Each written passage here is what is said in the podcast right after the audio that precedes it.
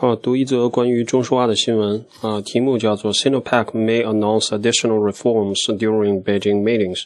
就是说马上要开两会，然后说中石化有可能会在两会期间去宣布一些额外的关于它自身改革的一些政策或者是策略。Sinopec, Asia's biggest refiner, may announce additional restructuring next month, according to a report by the China Business News. Sinopec, as the refiner is known, will probably introduce a next step for reform during next month's meeting in Beijing.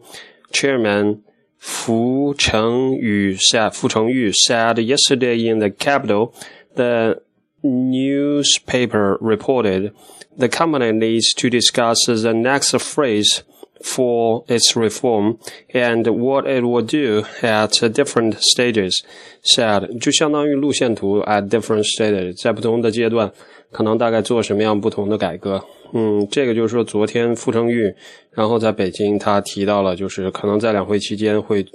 呃，introduce next step for reform during next month's meeting in Beijing，就是会 introduce 呃介绍一下下一步大概改革是怎么样进展的。那么因为涉及到一些那个还没有 release 的、还没有出来的有可能改革的这个消息，那么今天早盘中石化最高冲高到百分之五以上，目前涨幅还在百分之五左右。然后下一段是哦，China will 哦，这说的是两会的问题啊，基本上就是这个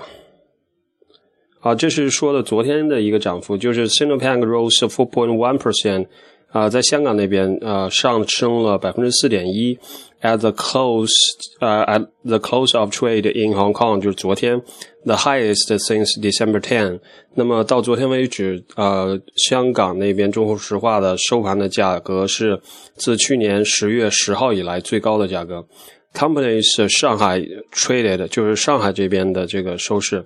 ，traded shares rose three point seven percent，就是说昨天上海这边呢，它收收盘的时候，中石化上涨是上涨了百分之三点七，大概就是这么一个情况。简单念到这里。